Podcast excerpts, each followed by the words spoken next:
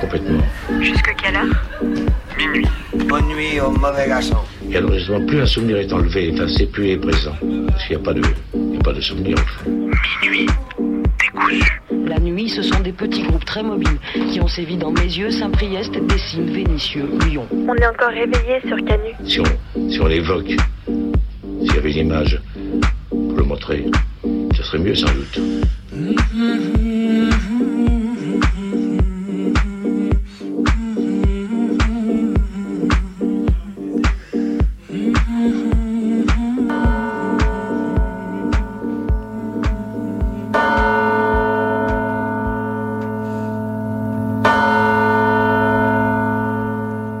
Aujourd'hui, c'est le 8 mars, je ne vous apprends rien, c'est la journée des droits des femmes et c'est pourquoi le gouvernement a décidé de faire une vidéo destinée à l'homme de demain, qui sera le meilleur des hommes, celui qui s'engage pour l'égalité. Et moi, je trouve ça sacrément émouvant de voir des personnalités publiques hommes s'adresser à des hommes. Franchement, on pouvait pas rêver mieux, ça dépasse par exemple une vidéo sur les engagements que le gouvernement pourrait prendre et les mesures matérielles pour faire respecter le droit des femmes. Ça remplace une vidéo de femmes appelant à la sororité, à la fermeté d'un combat féministe, anti-patriarcal. Rien de mieux n'aurait pu être publié ce 8 mars. Ah mais si, attendez on me dit dans l'oreillette que nous avons des grands gagnants de la meilleure publi aujourd'hui. Et ce n'est pas le gouvernement. Il s'agit de la police nationale du 63 qui tweetait ce matin je cite, hashtag Journée internationale du droit des femmes, dédicace à tous ces hommes qui, sans qui rien n'aurait été possible. Jules Ferry, enseignement laïque et obligatoire, Jean Jaurès, favorable au suffrage féminin, adoption du droit de vote et de l'éligibilité des femmes sous De Gaulle, ou encore Victor Hugo. C'est cool, ils auront mentionné un violeur, c'est dans la ligne politique des keufs, c'est cohérent. On regrette cependant que le tweet ait été supprimé après la shitstorm monumentale qui commençait à monter. Ah, c'est féministe extrémiste.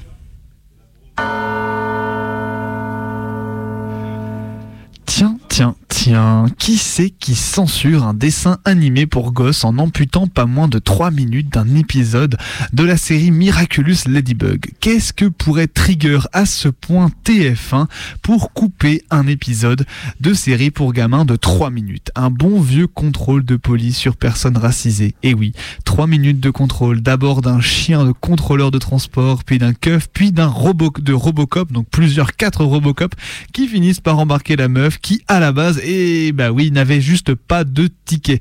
Il n'en fallait pas moins pour TF1 pour vriller à la vue de cette insulte à la poulaga française. Franchement, voir ça c'est quand même assez rigolo. Perso, j'ai grandi avec Scooby-Doo et des dizaines d'autres animés où les keufs avaient plutôt l'air de jouer les bouffons de service. Pour autant, j'ai pas le souvenir de censure à ce moment-là.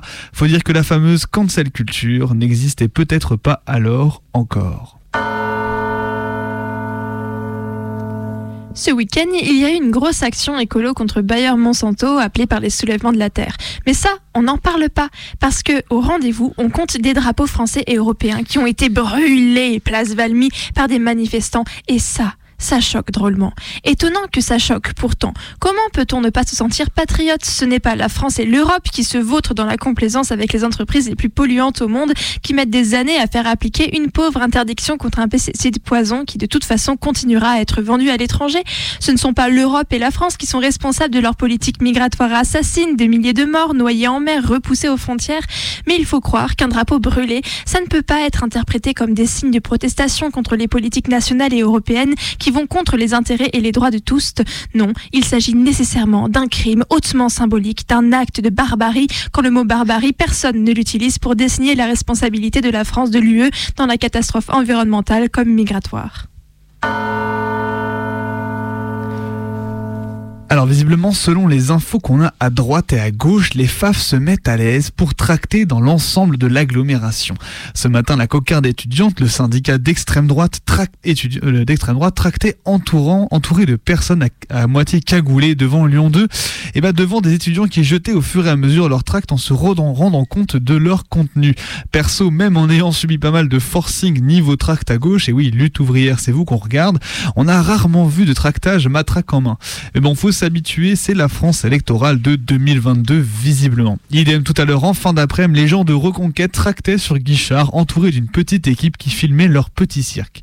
Vu que ça se répète semaine après semaine et que ça va visiblement durer jusqu'au premier tour, on va rappeler quelques petites règles.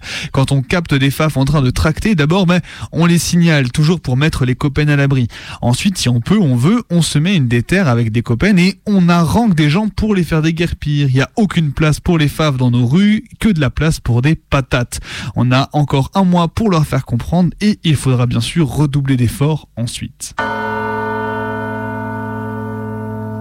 Abordons les sujets qui fâchent la CAF et les agences immobilières. Vous voyez ce que ce même je devienne fou, c'est le sentiment qui s'empare de vous quand vous vous rendez compte que vous ne recevez plus les APL alors que vous avez déjà attendu six mois pour les toucher une première fois. Heureusement, c'est rétroactif et encore pas tout le temps parce qu'il n'y a pas de petites économies, c'est ça. Et puis pourquoi tu ne touches plus tes APL C'est parce que ton agence ne respecte pas la loi et n'a pas envoyé ta quittance au bon moment. Mais MDR, on envoie tes aides directes à l'agence parce que la confiance en les locataires c'est zéro. Faudrait pas qu'on fasse autre chose que de la thune publique. Par contre, faut encore taffer pour les agences. La CAF est un enfer administratif et les agences sont les chiens de garde des proprios bourgeois dont on assure la rente annuelle. Anticapitalisme. Alors, on continue sur les news de la Poulaga française. La police aux frontières du centre de rétention administrative de Nice eh ben, s'est amusée à diffuser le son d'un film de pornographie dans les haut-parleurs à l'heure de la prière des prisonniers. Voilà ce à quoi s'amusent les porcs de la PAF dans les prisons pour étrangers. Voilà ce qu'est leur travail si honorifique selon les gradés et autres tocards médiatiques. Rire des détenus, perturber les moments d'intimité de personnes qui seront déportées dans moins de 90 jours. Perturber le peu de vie qu'ils peuvent gagner au centre de ces tôles à qui il ne manque que le nom. Apparemment, une enquête interne aurait été ouverte, mais ici, on est en droit de douter que la cap de la capacité de port à se juger entre eux. Tout comme l'IGPN efface les marques des keufs, les services de la PAF finiront par prouver que les keufs du crâne n'avaient pas accès aux haut-parleurs de la tôle alors qu'ils sont les seuls à en avoir l'accès. Bref, soutien au tolard tolarde des prisons et des cras face à toutes les offenses et brimades du personnel pénitentiaire et autres keufs responsables de l'enfermement quotidien. Tu fais quelque chose le 2 avril? C'est bientôt la centième de minuit décousu. Sors ton agenda. On te donne rendez-vous le samedi 2 avril pour une nuit entière de direct. Des sons, des docs, des bidouilles et des invités. La nuit décousue, c'est sur Radio Canu 102.2 FM. T'as tout noté? La nuit décousue, c'est à partir de 23h jusqu'au réveil, le samedi 2 avril, sur la plus rebelle des radios. Plus rebelle des radios. Les soirées de samedi soir. Vous serez pas déçus. Et il est 23h11 sur les ondes rebelles de Radio Canu. C'est votre émission du mardi soir, minuit décousu. On est là pour en découdre avec la nuit pendant une petite heure. Après ces brèves d'actualité, on va enchaîner comme, euh, comme toutes ces soirées qu'on apprécie particulièrement passer dans les locaux de cette radio. Et puis on enchaînera avec un témoignage, un documentaire. Ce soir, il est un peu spécifique parce que on a, est allé tendre notre micro pendant, euh, pendant un événement euh, à l'amicale à la Guillotière. Et on terminera avec une traversée, une traversée de l'hystérie. Voilà, c'est ça. Donc pour ce programme qu'on va mener jusqu'à minuit ensemble avant d'éteindre les lumières du studio et peut-être chez vous aussi, chers auditeurs, chers auditeurs, eh bien sachez que jusqu'à la fin de l'émission, vous pouvez vous aussi participer à l'émission en eh ben, tout simplement en nous proposant un petit big up, un petit morceau que vous pouvez nous envoyer en nous appelant eh ben, tout simplement au standard du studio. Pour ça, rien de plus simple, vous composez le 04 78 39 18 15, le je répète, 04 78 39 18 15. Je regarde le numéro alors qu'on finit par le connaître par cœur. Donc un petit son, un big up, peu importe, une anecdote de ton choix, appelle-nous. Nous, on sera ravis de t'entendre en studio avec nous. On bouge pas jusqu'à minuit. On est là en direct des studios de Radio Canu. On va enchaîner avec, euh, avec euh, un doc et puis ensuite une traversée. Mais d'ici là, on vous rappelle que vous pouvez nous proposer un son, une petite anecdote, un petit big up si vous le souhaitez en appelant au 04 78 39 18 15. Vous décrochez votre tel, vous nous appelez, on se fera un plaisir de vous répondre et d'écouter le son que vous nous proposez au 04 78 39 18 15. Et ce soir, c'est Bebe qui nous propose ce petit doc. Tu t'es rendu à un rendez-vous à l'amicale à la guillotière. C'est ça, ça fait un petit moment euh, que, ça, que ça a eu lieu, mais c'est seulement maintenant qu'on fait le doc. On a un petit peu de retard sur l'agenda par rapport à tout ça. Bien sûr, je blague.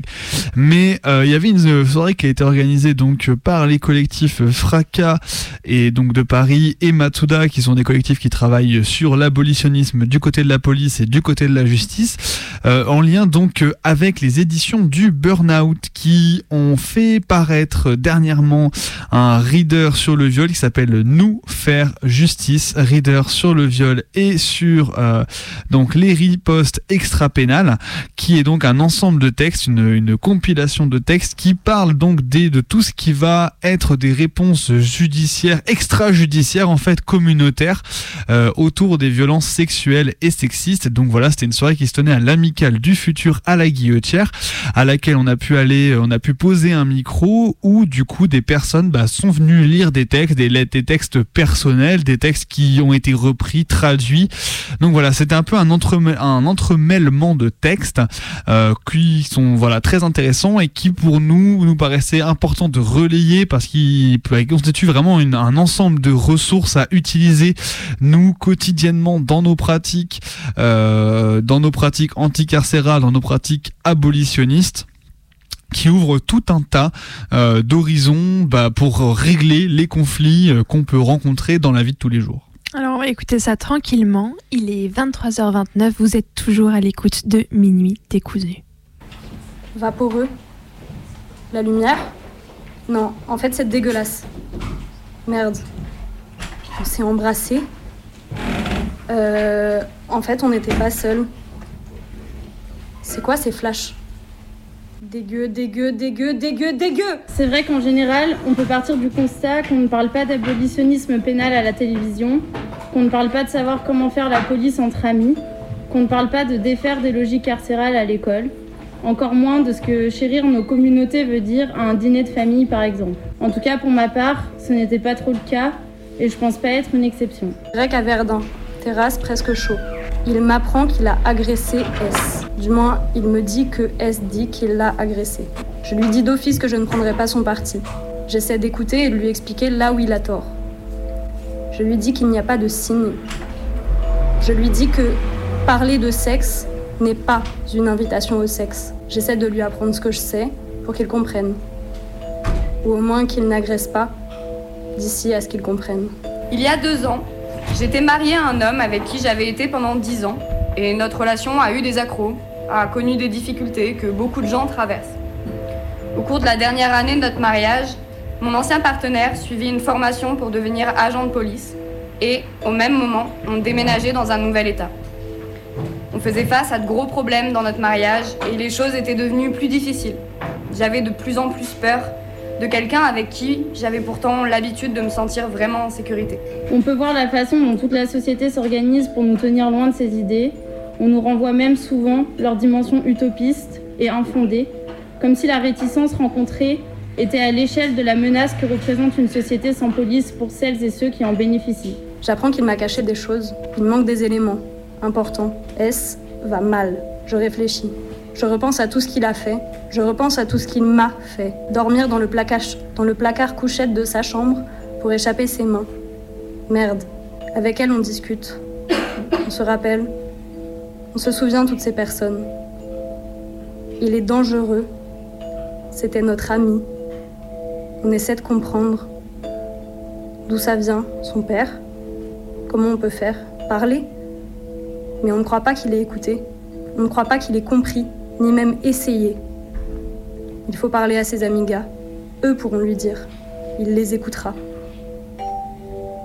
Je ne lui parle plus. Je laisse faire le temps. Je n'ai plus d'énergie à donner. Je pense que la goutte d'eau qui a fait déborder le vase, ça a été un soir où je suis allée chez une amie et où mon partenaire m'a suivie avec sa voiture. Quand je suis arrivée chez mon ami, il s'est arrêté, il est sorti de la voiture en même temps que moi Il s'est mis à crier et à me hurler des choses horribles. J'avais très peur, mais je ne savais pas quoi faire. Je savais que partout où j'irais, il me suivrait. Alors j'ai décidé d'aller à mon bureau, qui était tout près. Il faisait nuit, donc c'était sûr qu'il n'y aurait personne. J'avais une clé du bâtiment, j'ai couru dans mon bureau, même si lui n'avait pas la clé pour y rentrer. Pendant tout ce temps, il me criait dessus, essayait de me faire venir avec lui, de m'embarquer dans une conversation avec lui. Et quand je suis enfin rentrée dans le bâtiment, j'ai attendu quelques minutes.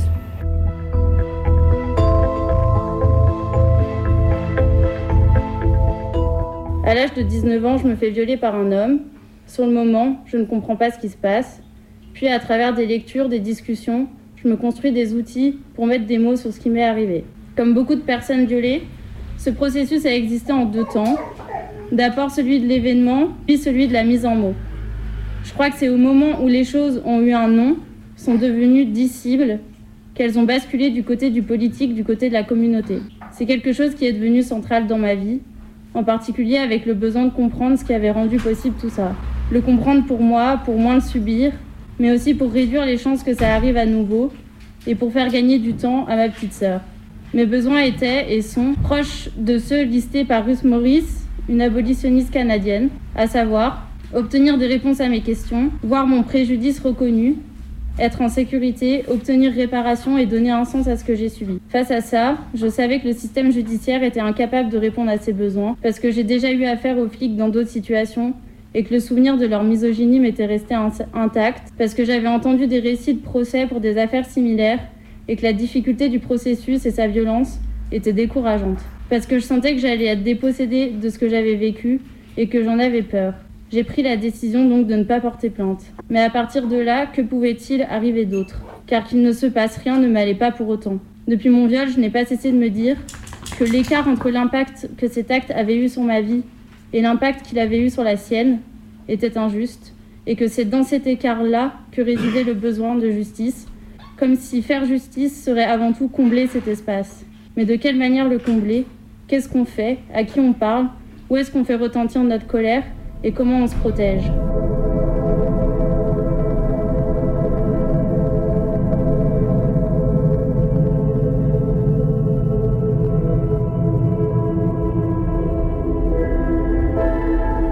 Appelé une amie qui est venue me retrouver à mon bureau.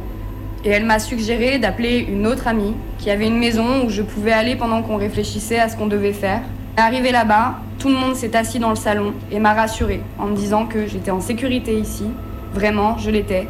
Qu'il et elle étaient heureuses de m'accueillir, qu'il et elle comprenaient que là, je fuyais quelqu'un de furieux et d'armé.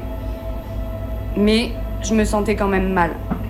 J'avais l'impression d'exposer ces personnes à quelque chose que je ne pouvais pas contrôler quelque chose dont j'étais genre terrifiée. Mais je savais pas, je savais pas quoi faire d'autre à ce moment-là. Puis il et elle disaient que c'était là où il et elle voulaient que je sois. Donc, on a passé des coups de fil et demandé aux gens de venir.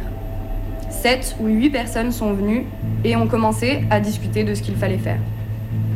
Et moi, à ce moment-là, je me sentais encore bouleversée. J'étais toujours en train de me demander est-ce que ça m'arrive vraiment? Et est-ce que je peux faire, qu'est-ce que je peux faire pour, je sais pas, arranger les choses, plutôt que de se projeter au lendemain ou à la semaine prochaine. Je pense que mes envies étaient de l'ordre de je veux être chez moi, je veux que mes enfants croient que j'ai dit, je veux que X parte. Je pense que c'était essentiellement ça à ce moment-là. Et puis on a réfléchi à ce qui devait se passer maintenant, dans l'heure, le jour suivant, la semaine suivante, si je veux être chez moi, comment on fait en sorte que ça, ce soit possible? Comment fait-on en sorte que ce soit un espace sûr? Et je pense que l'une des réponses à cette question était, au moins dans un futur proche, d'avoir des amis avec moi. On a donc fini par établir un calendrier. On a envoyé un mail avec un calendrier pour la semaine, avec des créneaux à remplir. Et j'ai été surprise que des gens le remplissent. Et il et elle sont vraiment venus. C'était la bonne solution. C'était comme ça qu'on a pu faire en sorte que la maison redevienne un espace sûr pour moi. Je trouve que mettre des mots sur mon viol a eu ceci de spécifique de rendre visible d'un coup toutes les autres situations d'abus dans, dans ma vie. Mon viol n'était plus un événement soudain et déconnecté des choses, il était le continuum des rapports de domination dans lesquels j'étais prise, et que travailler à l'échelle de ces rapports me paraissait plus sensé que les invisibiliser derrière des positions essentialisantes, paralysantes de victimes et agresseurs. À ce moment-là, il m'est apparu le potentiel riche et vaste que recelait chacun de mes besoins. Chacun d'eux me poussait à déterminer un nouveau rapport à ce qui fait communauté, aux soins et à l'autodéfense. Être pleinement à l'écoute de chacun d'eux et tendre vers leur résolution me demande de réagencer ce qui crée les conditions pour des situations de réparation et de justice dans ma vie. Et surtout ce qu'on peut entendre par là.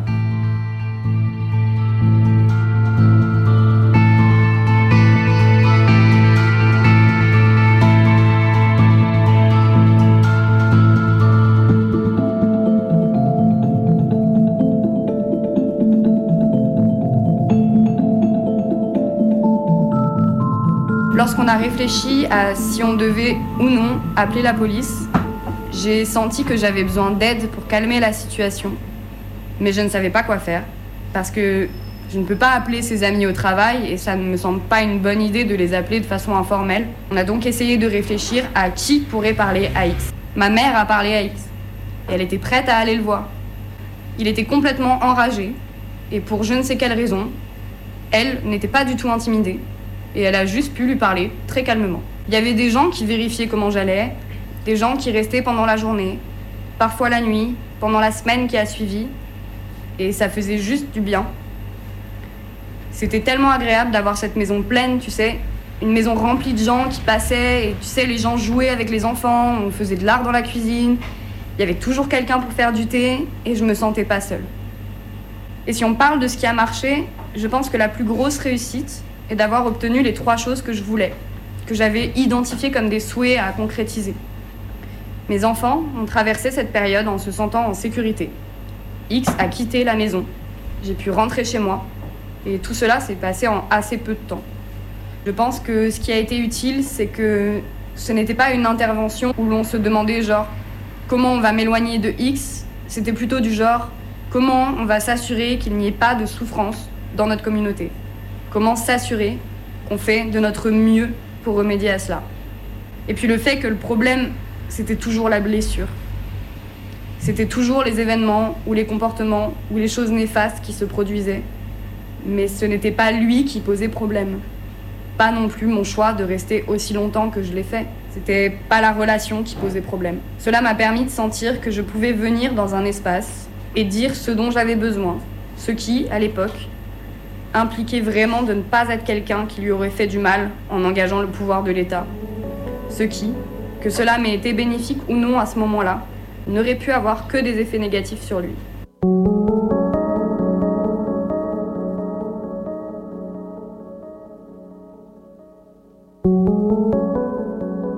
Je pense qu'il faut être honnête sur l'épuisement et le découragement que toutes ces réflexions peuvent aussi amener dans nos existences il est toujours badant de constater que les personnes qui inventent, construisent et portent ces autres manières de faire sont celles qui ont été elles-mêmes victimes de ces des violences. On semble donc condamné à survivre aux oppressions qui traversent nos vies tout en travaillant à créer des conditions pour les démanteler. Je constate que je discute principalement de ces sujets autour de moi avec des amis meufs, des amis queer, des amis trans, et je me demande qui porte la charge et pourquoi.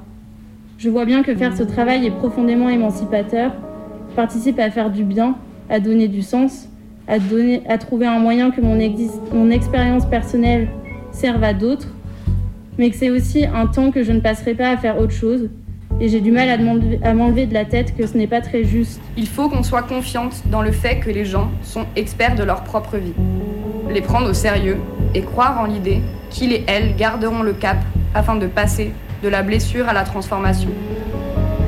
Je pense que cela vient surtout des personnes qui traversent un préjudice et qui portent elles-mêmes un regard sur ce, sur ce qu'elles veulent. Et on a besoin de donner aux gens le temps d'identifier ce que c'est et d'être prêt à supporter l'inconfort de ne pas pouvoir sauver quelqu'un de manière simple ou rapide. Car je fais le constat difficile, empêchant, que dans les situations où il s'agit de faire autrement, je manque d'outils d'exemples, de réflexes, de ressources vers lesquelles me tourner, et que réside sans doute ici le chemin d'un long apprentissage individuel et collectif. Essayer, voir ce qui marche, ce qui rate, essayer à nouveau avec le bagage de la fois précédente, et avancer comme ça. C'est pour ça que les cadres comme ceux d'aujourd'hui me semblent précieux pour se transmettre nos expériences, ne pas se sentir seul et se donner de l'énergie.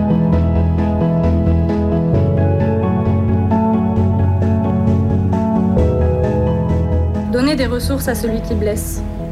La reproduction, la prendre en compte. Qui subit la violence perpétue la violence si le cercle n'est pas rompu. Faire des cercles. Écouter. Réparation. La punition n'a jamais marché. Chez les enfants, injustice déjà. Parler fonctionne. Expliquer pourquoi ça blesse, comment ça blesse, comment ne pas blesser. Considérer le bien et le mal comme construit. Repenser le bien et le mal selon ce qui fait du bien et ce qui fait du mal. Considérer le systémique dans les deux sens. Penser par les faits et pas par la personne. Se dire qu'on peut changer. Adapter. Laisser le temps. Pas de solution miracle. Il faut puiser l'énergie. En avoir à revendre.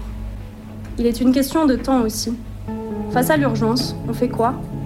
Quand on vit quelque part où tout est pourri si fort qu'il faut tout faire à côté, parfois l'on est tenté de s'en aller, d'un coup, puis fuir le gangréné. Celui qui reproduit le mal, justement, le reproduit. Alors, si vous avez l'énergie, la force, les outils, peut-être pourrions-nous commencer à repenser ensemble comment l'on veut lutter.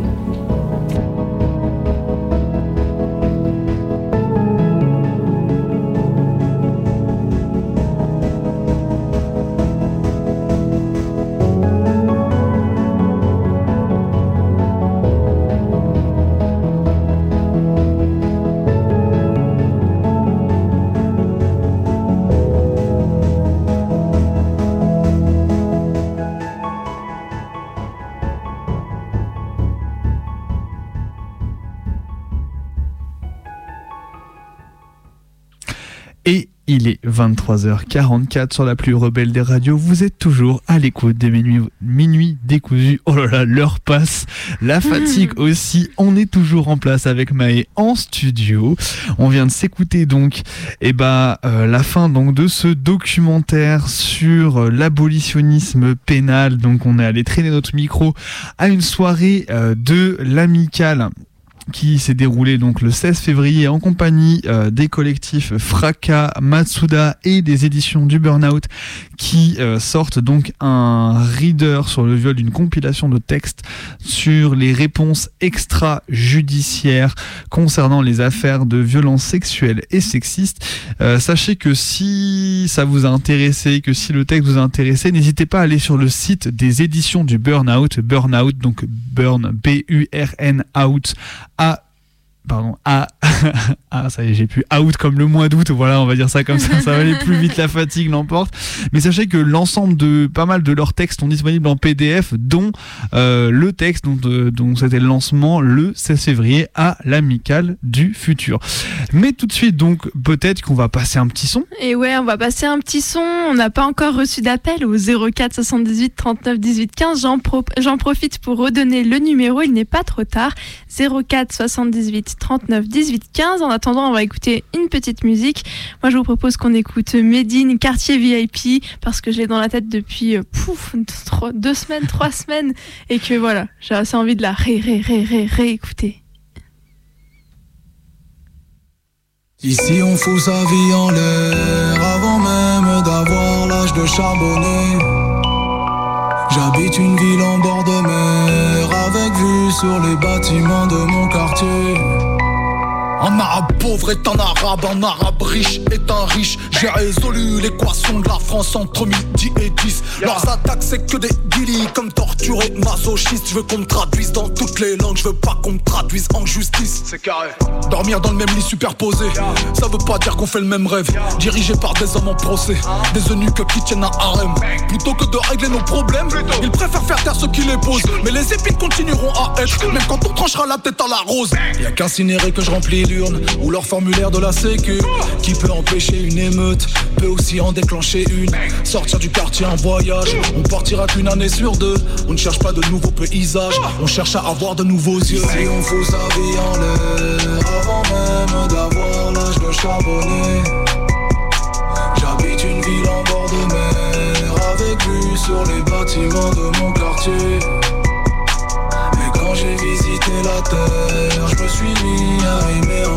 Ma cité.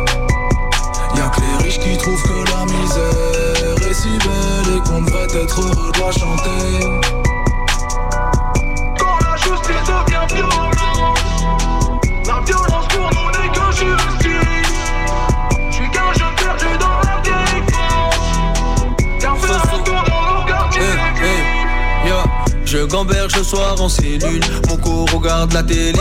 J'aiguise couteau et ma plume, donc mes textes finissent sous scellés. Guidé par la boussole stone, mais finalement j'ai rien trouvé. À part les problèmes de la rue, réglés sans aucune dignité. Je laisse mon cœur dans le vide ordure, je porte mes couilles sur une transac. Avec tout ce que j'ai vécu, prends-moi sur scène, j'ai jamais le trac. Comme une étoile à la mer, je suis balayé par les vagues. HLM proche de la plage, ici y a du sable sur l'asphalte. Je je rends toute la night, j'analyse mon passé dans le rétro. Tu veux la pure, je donne le price. Bientôt je mets mes albums dans des litrons.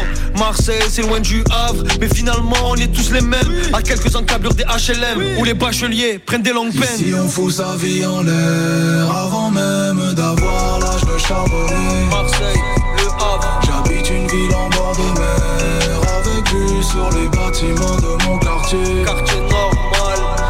Quand j'ai visité la terre, je me suis mis à aimer encore plus ma cité. Y'a que les riches qui trouvent que la misère est si belle et qu'on devrait être heureux de la chanter. Et Max, guitare.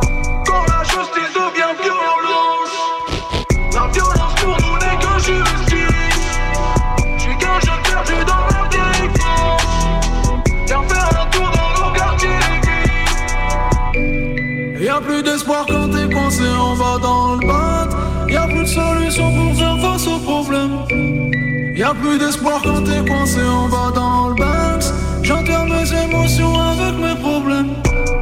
Y'a plus d'espoir quand t'es coincé en bas dans le bat. Y'a plus de solution pour faire face aux problèmes. Y'a plus d'espoir quand t'es coincé en bas dans le Banks. J'enterre mes émotions avec mes problèmes.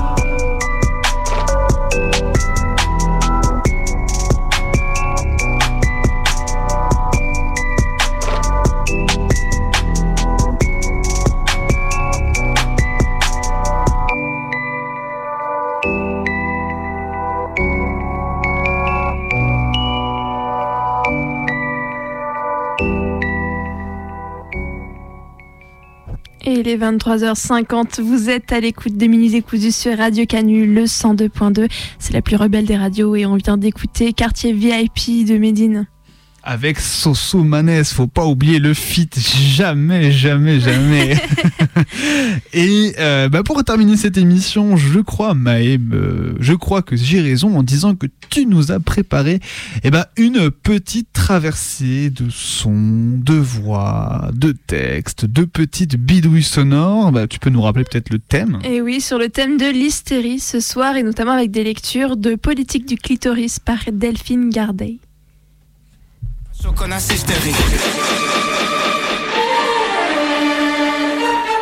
sont complètement hystériques, malades, des folles. Désolé de vous appeler. Ça marchera pas comme ça, monsieur oh, Laurence, vous arrêtez là, c'est bon. Je voulais bien vous calmer deux minutes. Qu'est-ce qui vous pose tant de problèmes pour que vous soyez obligé d'être hystérique à ce point? Je crois qu'elle est amoureuse de vous.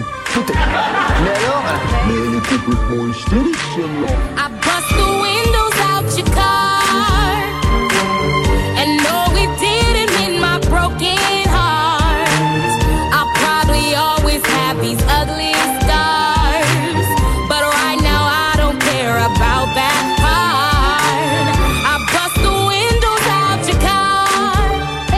D'Hippocrate à Charcot, puis Freud. Nous allons vous parler dans cet épisode d'utérus, d'exorcisme, d'hypnose ou encore du cas Dora. Ce terme vient d'Hippocrate, le célèbre médecin grec qui inventa ce mot pour décrire une maladie déjà étudiée chez les Égyptiens. Il peut signifier entraille, matrice ou utérus.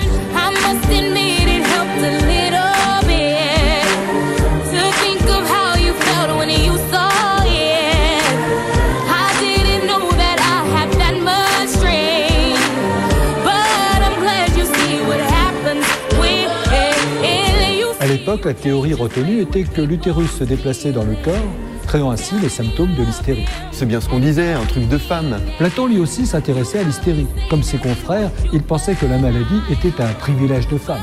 La matrice est un animal qui désire ardemment engendrer des enfants.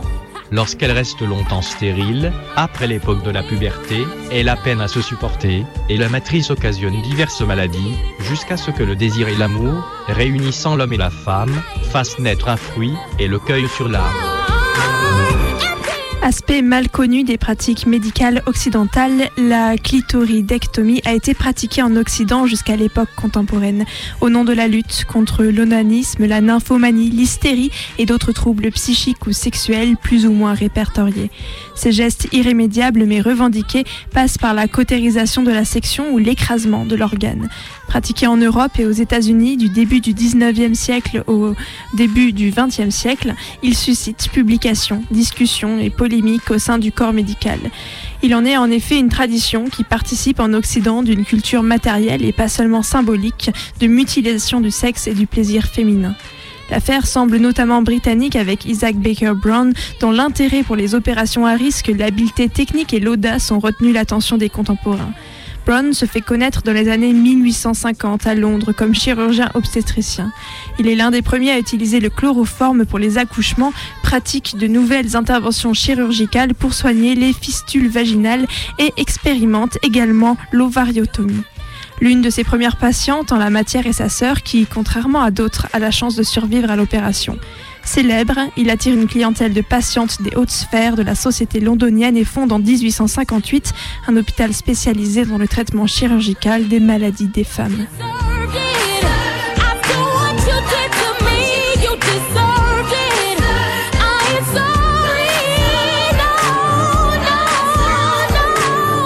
Au Moyen Âge, on pensait que les femmes hystériques étaient possédées par le diable. Le seul traitement efficace connu était, on vous le donne en mille, l'exorcisme. Seigneur Dieu Pour faire simple, en 1632, les sœurs du couvent de Loudun se mettent à convulser, à insulter Dieu. À hurler des blasphèmes, à se balader à moitié nues dans les étages de la bâtisse. Elles accusent le curé de la ville, entre autres, d'attouchement sexuel.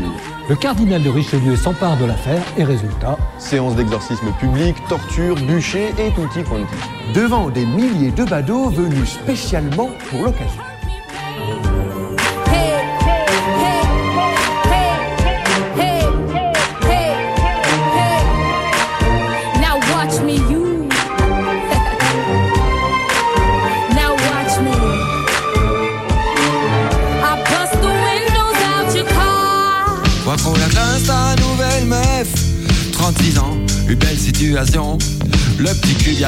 Comme une grossesse de footballeur. Bravo, belle acquisition. Dis donc c'est pas toi qui disais Que les nouvelles Mini Cooper C'est des bagnoles de petites connasses égocentriques et arrivistes. Bon bah voilà. Tu feras pas qu'un top modèle comme ça Si personne n'y a mis la main dessus avant C'est pas bon signe, ça sent la folle. Every single day, I get called a bitch. I think I'm kinda starting to like it.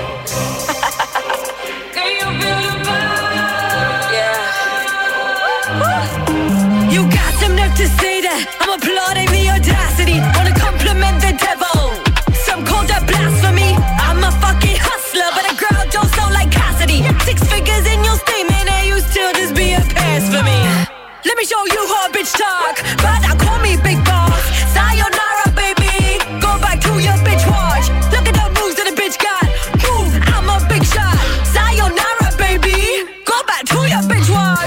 I'm a fan. Mais au-delà du traitement de lésions physiques, Brown va développer une clinique spécifique de traitement de l'hystérie et de la masturbation en s'attaquant à l'organe accusé d'en être la cause.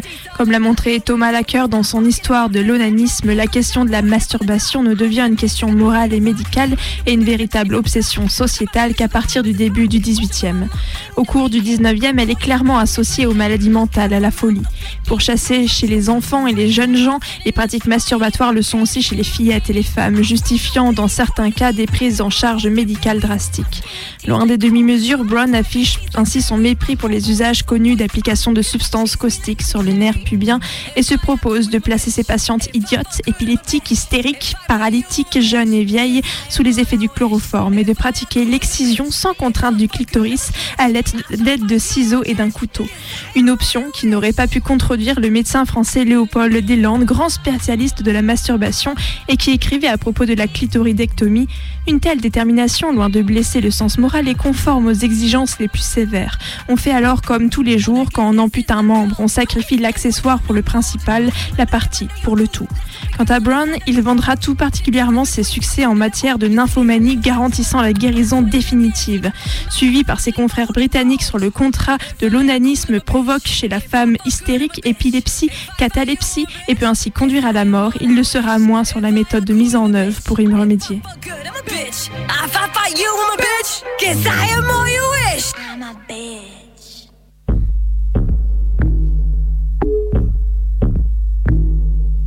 Органы, органы, органы, органы. Органы в рясах и органы в погонах. Органы, органы, органы, органы. Органы, органы, органы в погонах. Женский оргазм встречает препоны. Погонами, иконами нам замещают стропоны. Мизулина упорно запрещает гондоны. Le caractère sulfureux des expériences d'Isaac Baker Brown n'empêche pas leur réitération dans d'autres pays et à d'autres périodes. C'est le sens du traité cité en exergue emprunté au médecin Ulsperger qui y insiste encore en 1869. Dans le cas d'onanisme invétéré chez des filles, des femmes et surtout des veuves, lorsque la répétition trop fréquente de la masturbation se traduit non seulement par des symptômes physiques, mais encore par des signes de troubles intellectuels et que les ressources ordinaires de la thérapie sont restées sans succès, je n'hésite pas à recommander l'amputation du clitoris et des petites lèvres. S'il est possible de dire que la clitoridirectomie a surtout été pratiquée durant la première partie du 19e en Europe contre des personnes considérées comme souffrant de symptômes aliénants, elle est encore pratiquée au début du XXe siècle par des professionnels français, viennois ou américains. Et l'idée suivant laquelle la masturbation serait l'effet plutôt que, de la, que la cause de l'hystérie s'imposant progressivement, l'onanisme devient moins dangereux aux yeux du corps médical et la perte du clitoris apparaît disproportionnée. Dans le cas américain, les pratiques sont quelque peu décalées dans le temps et on compte encore 24 publications sur des cas de clitoridectomie dans des revues médicales entre 1867 et 1912. S'il est difficile de se faire à une idée du nombre d'opérations réalisées durant cette période, il est clair que ces traitements sont discutés de façon plus sérieuse par les instances médicales. De l'étude des cas cliniques présentés par les praticiens américains, il ressort deux types de patients et d'indications. En premier lieu, dans la continuité des épisodes précédents, la clitoridectomie concerne jeunes filles et femmes aux pratiques masturbatoires compulsives, auxquelles s'ajoutent celles qui seront les plus souvent définies comme nymphomanes. L'examen par les médecins des parties intimes de ces patientes, clitoris élargi, irrité, rougi, permet de statuer sur la maladie et d'opérer. Mais l'opportunité de ces opérations est de plus en plus discutée à une époque où on s'interroge sur les origines physiologiques et mentales de ces irritations. À quoi sert en effet d'enlever l'organe de l'irritation si l'irritation est finalement de source nerveuse et logée dans le cerveau?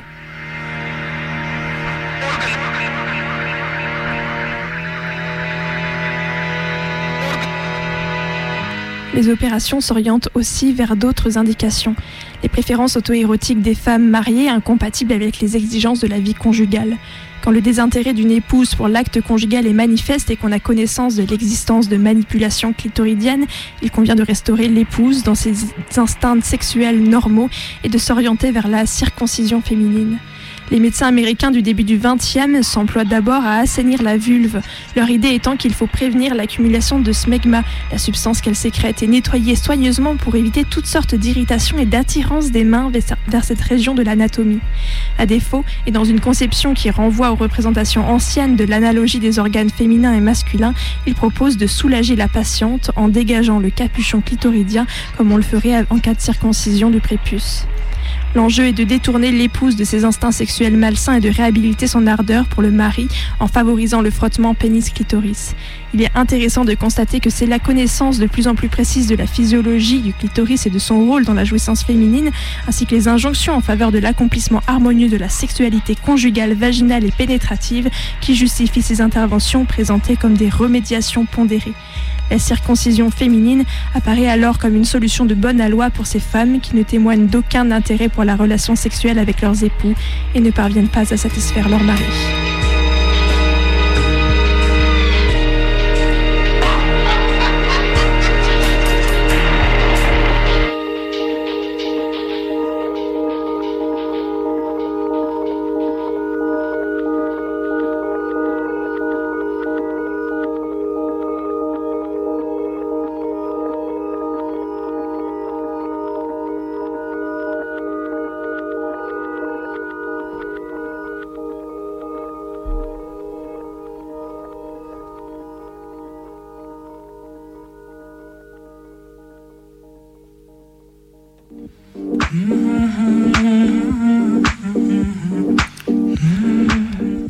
C'est la fin de Minuit décousu pour ce soir. On se retrouve dès la semaine prochaine, même horaire, même endroit de 23h à minuit sur les ondes rebelles de Radio Canu.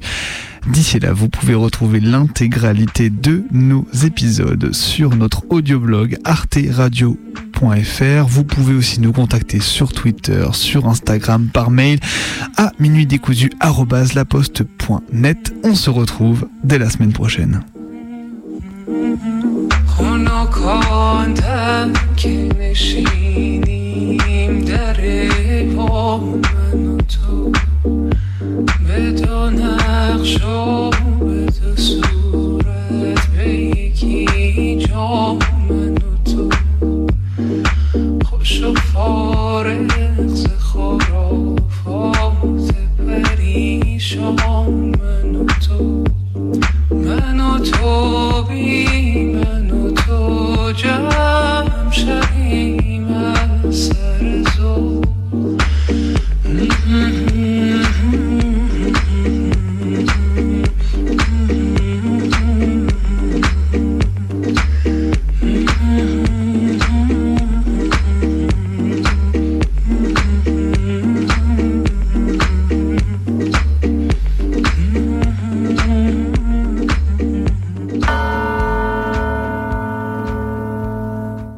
quelque chose le 2 avril C'est bientôt la centième de Minuit décousu. Sors ton agenda. On te donne rendez-vous le samedi 2 avril pour une nuit entière de direct. Des sons, des docs, des bidouilles et des invités. La nuit décousue, c'est sur Radio Canu 102.2 FM. T'as tout noté?